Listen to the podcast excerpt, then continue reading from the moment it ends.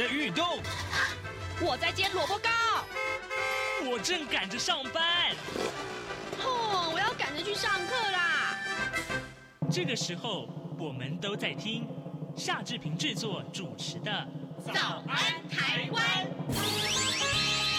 早安台湾带给你最热门的时事访谈，最感动的人物专访，最直接的民意表达。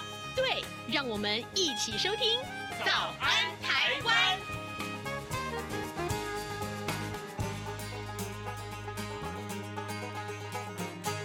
早安，台湾！我是夏志平。今天是二零二三年的七月五号，星期三。在今天的早安现场单元里面，志平为您邀请了资深媒体人郭鸿章来到节目当中啊。我们请鸿章呢啊，要跟大家分析最近这一段时间以来很重要的呃这个台湾的政经情势啊。那么当然呃总统大选这个话题，我们待会会琢磨很多很多。鸿章现在已经坐在我的右手边了。在跟鸿章开始进行访谈之前呢，志平有一点点的时间来跟大家说一说各平面媒体上面的头版头条讯息。首先，我们来看到是《中国时报》和《经济日报》啊，这提到是类似的像这样的事情，就是呃，拜登出招啊，打算要限制陆企啊，大陆的企业使用云计算。我们先来看看《中国时报》的内容啊，美国财长耶伦访问北京的前夕，呃，中国跟西方科技啊。的这个科技战呢，已经升级了。那中国在三号宣布，从八月一号开始，针对这个镓啊，这是一种金属，还有锗啊啊，就相关的物项实施出口管制。那这两种金属呢，其实是制造半导体产品的关键材料。中方祭出了出口的管制，被视为意在报复美日荷啊这三个国家，荷兰啊、日本，呃，这个限制出口晶片制造的设备。那拜登政府四号又传出准。准备跟呃这个呃限制这个呃中国企业使用美国的云端运算服务，那此举可能会进一步加剧美中紧张的关系。好，这是今天啊、这个有关于呃经济日报和中国时报的这个头版头条的内容。另外，我们来看一看 啊联合报的头版头条。我们看到是侯友谊，就是国民党的总统候选人的侯友谊，他的一个呃说法啊，他说他并没有反对一年兵役，这是怎么回事呢？我们来看看联合报的内文，他提到了国民党的总统参选人侯友谊前天呃提到了确定两岸关系稳定之后，兵役就可以恢复四个月，引发了各界的讨论啊。侯友谊呃呃这个竞选办公室昨天发出了声明说，侯友谊也举行了记者会啊，他也说了，他说他没有反对。现行的这个兵役延长一年，他反对的是民进党三加一兵役的政策。什么是三加一？待会儿我们有空的话再来呃，请洪章来跟我们简单的说一下。那侯友谊重申了，要回到四个月的这个兵役期啊，必须在两岸处于和平稳定的状态之下。那么他强调，美国是最坚强的盟友，他当选总统以后一定会持续对美军购。好，这是今天联合报为您关注头版头头条的这个话题，但是呢，联合报的头版上面另外还提到，前几天我们为您关做了两天连续两天的专题报道，就是日本要排放核污水这件事情，哎，要国际原能署开了绿灯了。那但是亚洲各邻国可以说是疑虑不断啊。嗯，自由时报上面提到，则是在澎湖县长啊这个的这个呃。呃，县议长，澎湖县的县议长啊，陈昭刘陈昭林，他涉贪起诉的事情。不过呢，《自由时报》的头版上面有另外这一则消息啊，降低再犯的风险，金融机构啊将会的这个行政开闸，就是提供人头账户的话，呃，这个银行可以直接关闭它相关的这些账户，这也是对于这个呃打诈这件事情有很重要的影响。现在时间早晨七点零四分二十九秒了，我们先进一段广告，广告过后马上展开跟鸿章的访谈喽。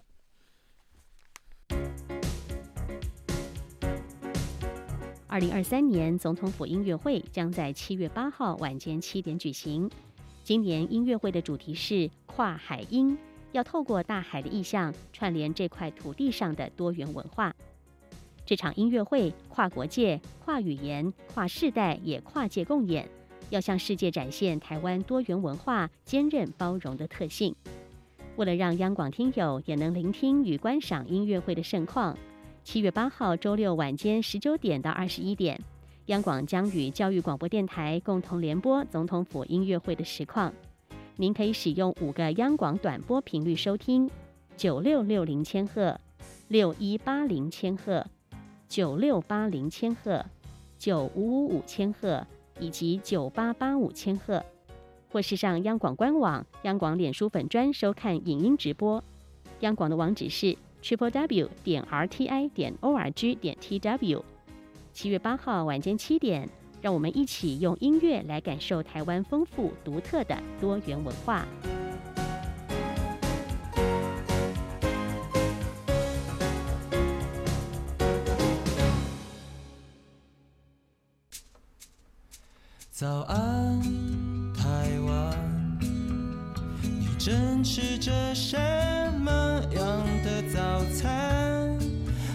加火腿蛋，咬一口，然后收听中央广播电台。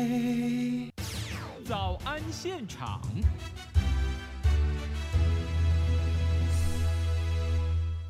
这里是中央广播电台台湾之音，您所收听的节目是《早安台湾》，我是夏志平。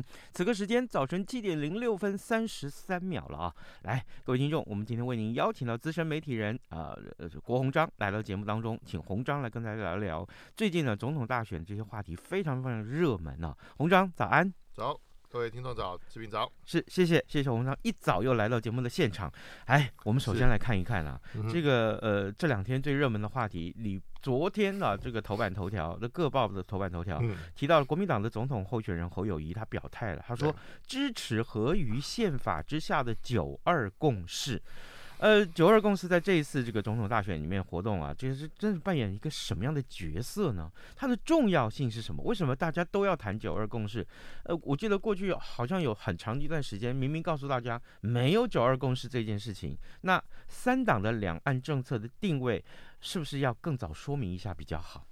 呃，没错，其实两岸议题哦，呃，对台湾来讲，这是一个永远这个这个要要要提的哦。嗯。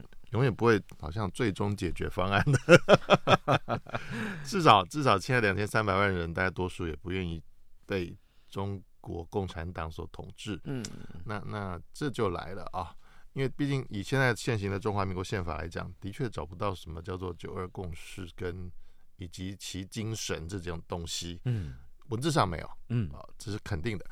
但是如果要去揪的话，那顶多可以说。呃，包括《两岸人民关系条例》在制定的时候，上面就有写，在国家统一之前，这这写在最前面了。嗯，哦，那也就是说，立法意旨就告诉大家说，呃，我们的国家叫做中华民国，然后现在是分裂的状态，那一边叫大陆地区，一边叫台湾地区，嗯，那只能这样分，所以这个国家还是中华民国。嗯，但是九二共识当年就有争议了。嗯，哦，这个是苏启先生自己说他发明的，嗯，而且并无共识，也就是说，当年一九九二年，在这个郭郭郭郭振甫先生跟王大閎老先生这两位，呃，已经先逝的前辈，他们所坐下来，呃，跟的幕僚群一起开了好多天的会，大概一个多星期，但是最终并没有在两岸未来的政治安排以及政体的改变。或是融合进行有任何的共识，嗯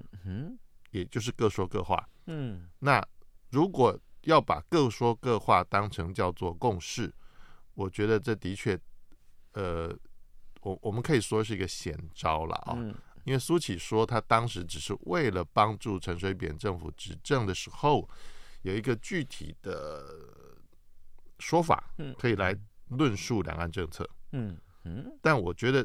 第一个，呃，苏起并不是呃呃陈水扁的国安幕僚。嗯哼。第二个，他站的角度还是在国民党的诠释两岸历史的方面。嗯哼。那大家不要忘了，因为台湾民主化之后，有很多人不是国民党。嗯哼。对，就是不不是国民党员，是也非国民党支持者。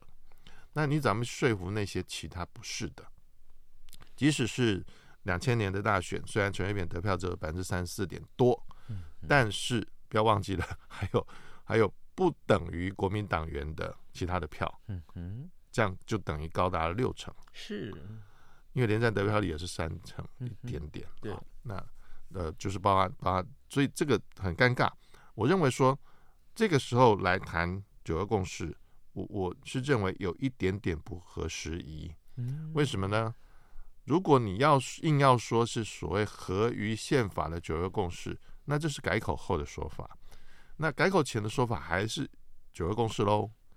但是一个九二共识在两岸本来就是有疑义，嗯，歧义就是分歧，嗯哼，分歧的见解，而且分歧的蛮大的，嗯哼，对岸并没有同意你可以用一个中国等于中华人中华民国的论述来诠释两岸现有跟未来，那你要怎么说服现在的选民要投下一个给未来的总统，去实现一个对方根本没有同意的未来？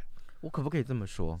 如果说，因为有些这个呃媒体，或者是有些蓝营的人士，他们会说，可是你不能否认哦，嗯、九二共识的确，它虽然不是一个存在的事实，但是的确那个时候也也对两岸的这个、呃、关系的稳定产生了某些作用。这个很多媒体是说你不能否认这个事实，是，但问题是如今。如今，嗯、呃，两岸的情势已经不再像过去那样子了。也就是说，我们重新回到九二共识的可能性，其实是微乎其微。没错，其实就跟呃这个，嗯，小时候看了一个卡通，也后来也是拍成电影，嗯、就是《绿野仙踪》。嗯嗯。也就是说，当然他他的这个背景是在美国的中中西部的 Kansas 这个大洲哦，农业大洲，他们经常有龙卷风。嗯哼。那他把那个灾难变成一个类似神话故事。那那女。呃，机器人就告诉女主角说：“这个 Doris 啊，我们我们回不去了。嗯哼，是我们已经回不到我们的原来的这个家乡了，哦、因为我们被卷走了，嗯，到了一个很奇怪的地方，他们也不知道那是什么地方啊。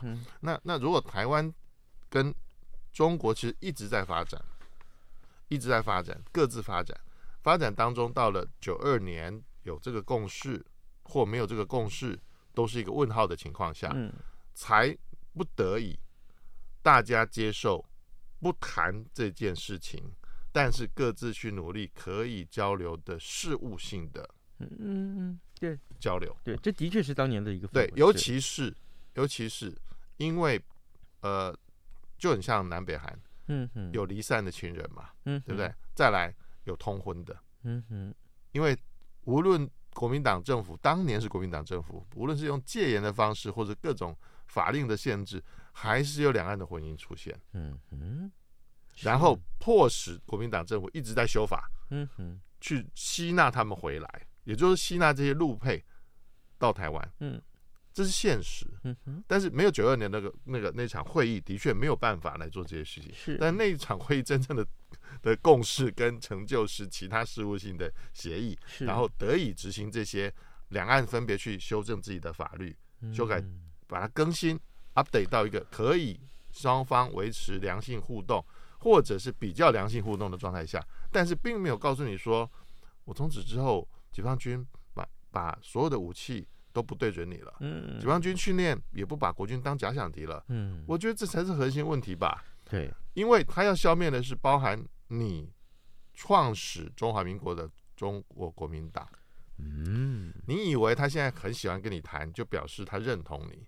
是完全错的，你根本搞不清，你根本没有研究过中共吗？嗯嗯嗯，中共从成立的第一天就是要消灭国民党。嗯嗯，好的。所以蒋蒋介石、蒋中正先生才会出动所有人去搜捕他们。洪章的说法让我想到一个，我们先做一个小小的结论，就是说，如今我们在呃探讨两岸关系，或者说我们在重新回到所谓的九二共识这件事情上，不管是和宪或不和宪的说法来讲。呃，千万不要忘忘记，我觉得我们应该先呃追本溯源，去看一看中共的居心是什么。没错，我觉得这点啊、呃，我我我想，任何探讨两岸关系的人，嗯、不管你是蓝是绿啊，对我觉得都不能否认这个事实。对你至少你要先定位一下，或者是先思考一下这个国家的安全，还有你自己的安全啊。是你现今所享受到的民主是什么？那么有了这个考虑之后，你再来重新看待九二共识，我相信会更清楚啊，会让更清楚。当然，侯友谊在前天的这个访问里面，其实也说了很多很多的话，包括今天仍然在延烧的反对一年的兵役啊，他 他说他没有反对啊，他没有反对，他只是说，哎，这个当选之后，如果两岸这个关系稳定的话，他恢复成四个月月的役期。好，那可是我我想请教洪章，哎。当初四个月延长到一年的时候，其实我们做过好多的讨论呢。没错，现在要重新回到四个月，恐怕很难吧？我我认为啊、哦，呃，想要讨好一般的用膝关节反应来思考兵役问题的人，嗯，很简单，嗯哼，你干脆说免疫，然后出呃，对不起哦，嗯、各位的荷包就再掏出来，嗯，然后去请一堆我们。呃，可能是各国联合国这这这八国联军的佣兵来吧，嗯嗯、因为没有人要打仗嘛。你要不要讲到底？就是没有人要打仗，嗯、是不是？嗯、我我我把这句话拆解，嗯、就是我我我要我要一一当选后，我要把兵役恢复到四个月。什么叫恢复到四个月？哎，兵役法还没修改的话，嗯嗯、对，那就是一年。是，那可以啦。我觉得他可能。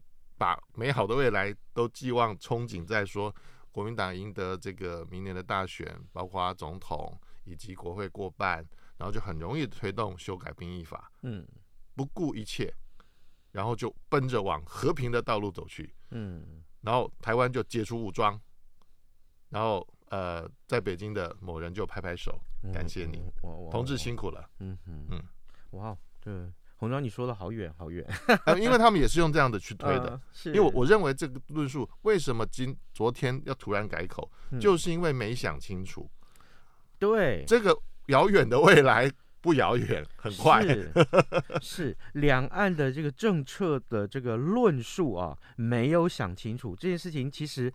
其实很可怕啊！对，哈，没有想清楚。我再强调一次啊，是是很可怕的事情。我们并不是说不能讨论，嗯哼。我认为最重要是说，如果你真的下过功夫，事实上，呃，蔡英文政府也一直被美方的各种顾问，我们把它简称为美方顾问团，好了，嗯嗯嗯，因为它不是美军顾问团，它是包含军事跟。呃，正经、正经都都整个的，对对，包括一起来谈了很多次，嗯，而且不止一个团，嗯，而且大家的共识都一样，也就是说，发现你的兵力真的太少，嗯嗯，少到一个可怕，嗯，少到他们都很惊讶，就就套句以前有句笑话，我们这个军军事线的记者都会讲，美美国人来说，我期待看到的是东方的以色列。嗯，但没想到看到是另外一个柬埔寨，嗯。之类的啊。他们用那个就是说用第三世界国家来比喻你，就是你的防卫实力竟然低落到这样子，然后你的部队的管理或者啊人员的训练，还有武器装备的维护，嗯甚至后勤体系的缺失，是，这太多了。各位听众，今天早上这边为您邀请到资深媒体人郭鸿章来到节目当中啊。呃，鸿章先就呃国民党的候选人侯友谊啊，总统候选人侯友谊，他这两天在媒体上面所谈到这些话题，当然呃非常耸动，做到头版头条，同时他也做了某些修正跟澄清。OK，那呃可是呢，呃侯友谊的出招其实跟某一个人有关，就是接 下来我们要谈到的这个话题，跟金普聪有关。金普聪。呃，就在呃是前不久啊，他正式的成为呃侯友谊竞选总部的总干事。呃，我们套一句比较这个一般的白话一点说法，他长了兵符了。嗯，OK，原来啊，原来这个长兵符的，或者说是操操纵整个选举 tempo 的，应该是国民党的党主席朱立伦才对。嗯、是，可是金溥聪突然冒出来了。新闻圈很多很多议论，怎么回事？为什么金溥聪突然冒出来？他不是马英九时期的人物吗？这时候冒出来，他的作用是什么？对还有他为什么会冒出来？是谁去找他出来？对，嗯，这个好玩了。我我认为啊、哦，我我刚刚跟志平，我在倒咖啡的时候就跟志平讲到了。然后志明的这个结论很好，三个字：引武者。引武者是谁？我认为啦啊，从各种迹象来看是马英九。嗯，那当然，呃，我们不能排除说金溥聪先生他的独立思考或者判断或者决定的能力，但呃，马英九跟金溥聪真的是好哥们啊，嗯啊，这这大家都是公认的，嗯所以他们会怎么想，会怎么做，会一起做，会一起想，嗯。然后对于侯友谊的选情低迷，他们绝对是看在眼里的，嗯那也急，一定急，因为他们也一直希望能够拿回执政权，嗯因为无论如何，对国民党来讲，你不要分派别，一直输嘛。嗯嗯，对了，县市长有赢，可是赢，然后呢，你还是县市长，你没有掌握国会，你也没有掌握真正的行政权，最高行政权，所以你很多事情会掣肘。嗯，所以你还是想要拿到中央执政跟国会多数。嗯所以，呃，我认为马英九可能有想过，也跟金溥聪谈过，就派出去了。嗯，那只是在于猪跟猴是不是接受这件事情上面，可能花了一点时间。哦，但是我必须要讲哦，呃，我我我的好同学叫陈嘉文，他在上报当中主笔，嗯他写了一篇啊，到底呃，如果金小刀被大家誉为是诸葛亮，那谁是阿斗呢？啊，这个他的结论就是说了，嗯如果真的是极品的话啊，其实当年马英九是极品嗯上等品，因为嗯天时地利人和，嗯哼，他本身资质又好，对不对？嗯嗯嗯所以讲这些，哎呀，这个国际关系、两岸论述，呃，甚至国防也是因为他们家学嘛啊，嗯那这这个可能国军很多将领还要这个对他这个父父执辈啊很尊敬，嗯所以再怎么样也也尊重一下啊。嗯虽然后来大家国军甚至这些呃不只是将领，嗯，很多志愿役的军官都跟我们私下抱怨非常多，甚至有人直接结论，这是一个从来以来最不尊重国军的、最看不起国军的总统。哦，哇哦，你还输给陈水扁？嗯哼，可是可是好，可是问题来了，呃，金溥聪加入侯友谊的竞选团队，嗯但是最主要是能要要能为他加分吧，是我认为在策略面上绝对一定可以加分，嗯，只是策略要有很多的条件去配合，嗯哼，因为你要执行，选战是执行出来的。不然，我们大家回去看《人选之人》好了。嗯我们先去掉那个 Me Too 那个部分，嗯嗯，你去看人家在怎么做执行就好了。嗯，你没有打过选战，你就看那本那个影集。OK，百分之九十九是类似的，是百分之九十类似，因为他的确做了很好的调研，嗯哦，田野工作。那哦，回回过来讲，呃，金溥聪对，在我同学的这个 这个文章里面有写过一个，他为了解决争议，要对方只带一个人，然后金溥聪己方也只带一个人，嗯。就有点像黑道老大两个堂口要分地盘，嗯。最终解决方案的时候，嗯。就这台语叫呛赌，哦，当然不是电狗机了，因为各带一个人了啊。那来了，如果都是用这种风格在解决事情的话，那还是以力服人嘛。那我问你，现在国民党里面谁最有力？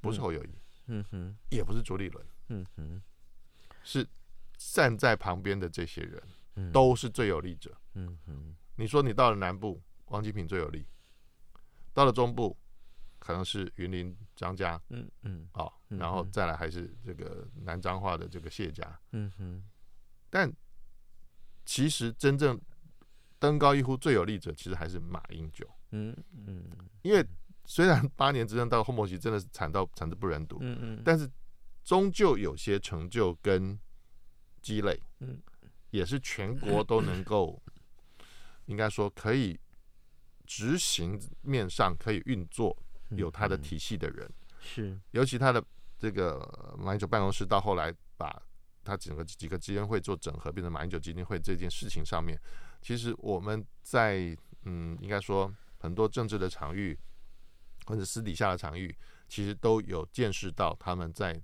组织上，嗯。然后甚至可以在投入选战的动员上有很高的能量，嗯。只是他们之前因为要配合党中央，嗯。那可能在党中央的，包括党主席的改选、中常委的改选，那这种权力结构的变换当中，马这一派并没有完全占到上风，所以才会造成说今天猴的出现，一直到现在才突然看到金溥聪出来。嗯，如果应 其实如果早三个月出来会好很多，是，应该至少会把很多论述整理的很清楚，而且最重要是说这些论述必须要经过候选人本人的口说出来，嗯，而且要有说服力。是，如果他讲的坑坑巴巴，或者是无限回圈的讲不清楚，嗯嗯，那还是掉入原来的窠臼。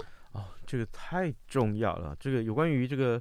呃，候选人本人自己能不能把这些政策论述讲清楚？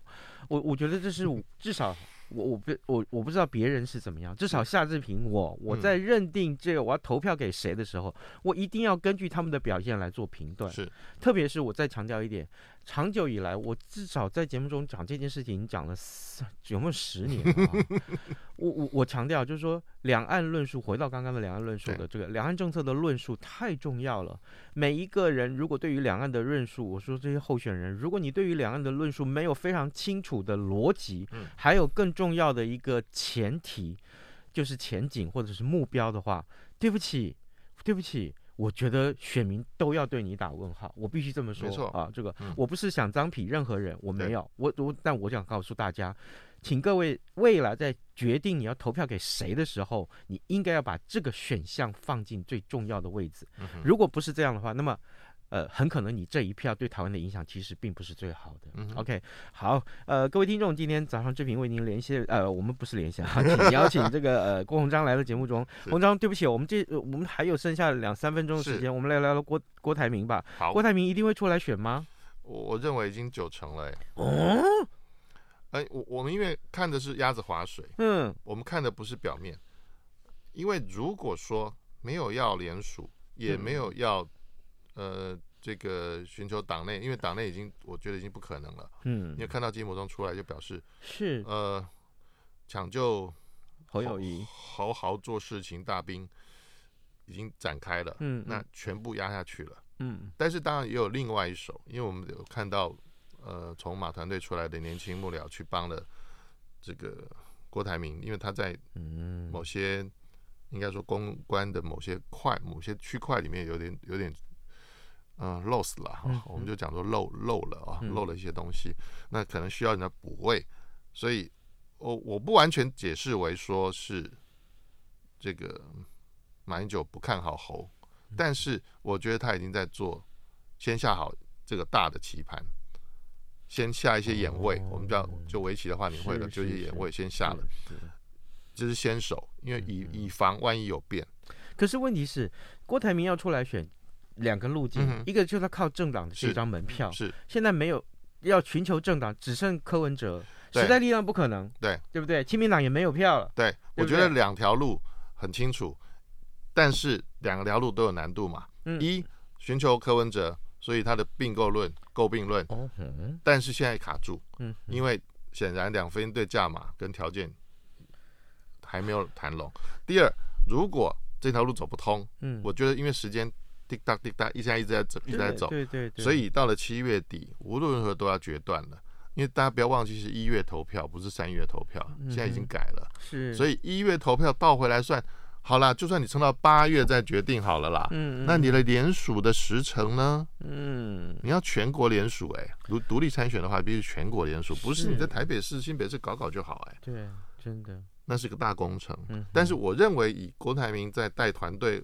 带他的这个所谓的呃商业团队的的经验，跟他之前操兵过的这个经验，事实上是这个能量是不容小觑的。嗯、我我我可能也是认为比较，应该说不会太难就过门槛，嗯、但是过门槛之后才是最后最后的考验啦。对，嗯。对，好，呃，这个当然，这个特别是刚红章有提到并购说，我我私下认为，我们跟几个同业有在讨论，并购说其实对郭台铭或对民进党、民众党来讲，嗯，嗯其实都有点伤啊，是，都有点伤啊，我必须这么说，就是我们跟几个政治同业在一块 讨论这个话题的时候，大家的一些共识。各位听众，今天节目时间里面，呃，志平为您邀请到郭鸿章资深媒体人来到节目中，跟大家聊一聊。台湾的这些政经情势，重点是民这个总统大选的情势啊，呃，不到两百天了，真的不到两百天了。嗯嗯、各位这个在随欢迎大家随时关注啊，这个中央广播电台的各节的这个新闻。同时，你看到这些新闻的时候，也许你会对于判断你要投给谁，其实是有正面的帮助。是仔仔细的思考清楚。好，我们非常谢谢洪章跟我们的分享，也谢谢各位听众朋友的收听，拜拜。反正过了十二点，好多一样被丢弃。